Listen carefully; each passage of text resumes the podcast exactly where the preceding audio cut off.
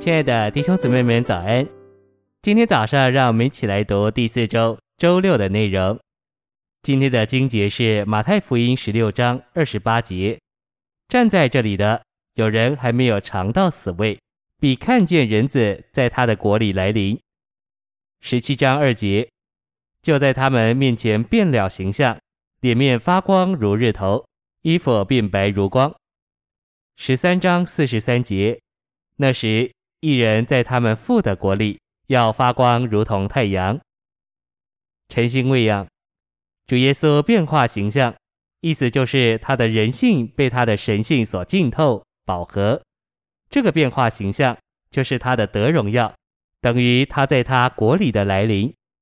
他的变化形象在哪里？国度的来临也在那里。国度的来临乃是主的得荣耀，主的变化形象。他的得荣耀，就是他的人性被他的神性所浸透，这就是变化形象的意义。信息选读：马太十七章三节说：“看呐，有摩西和以利亚向他们显现，同耶稣谈话。摩西和以利亚代表要在国度实现里的旧约得胜者，他们二人显现在国度的来临里，也就是出现在国度的实现里。”在这国度实现的小影里，不仅有旧约的得胜者，还有彼得、雅各和约翰所代表新约的得胜者。我们在基督的变化形象里，看见将来国度实现的小影。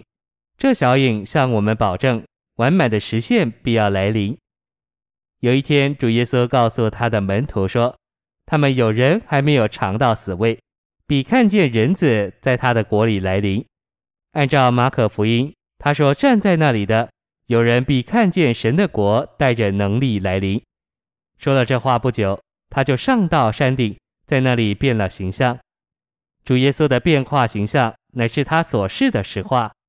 当他局限在他的肉体里，人们以为他只是一个微小的拿撒勒人，国度在他里面，但他们看不见。神的国隐藏、遮盖、局限在他的肉体里。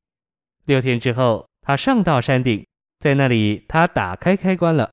它里面有一个东西在照耀，虽然这实际在他变化形象以前就已经在它里面，人却不能观察得到。然而，在他变化形象时，他的门徒就能观察得到从它里面照耀出来的东西。主耶稣在山顶的照耀，乃是国度的来临。他告诉彼得、雅各和约翰。他们要看见他在他的国里来临，他们要看见神的国带着能力来临。他们看见了什么？他们看见了主耶稣的照耀。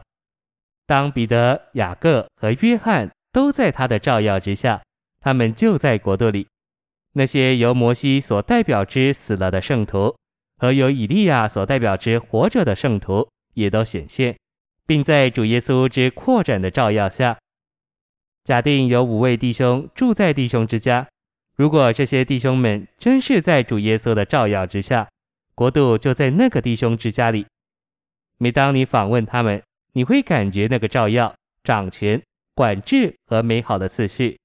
虽然你看不到规则条文，但每件事都借着照耀，维持在秩序之下。国度不仅是一个时代、一个范围或一个领域。国度乃是主耶稣实际的实话。每当他借着照耀在你身上而得以扩展，你就在国度里，并且国度就带着能力来临。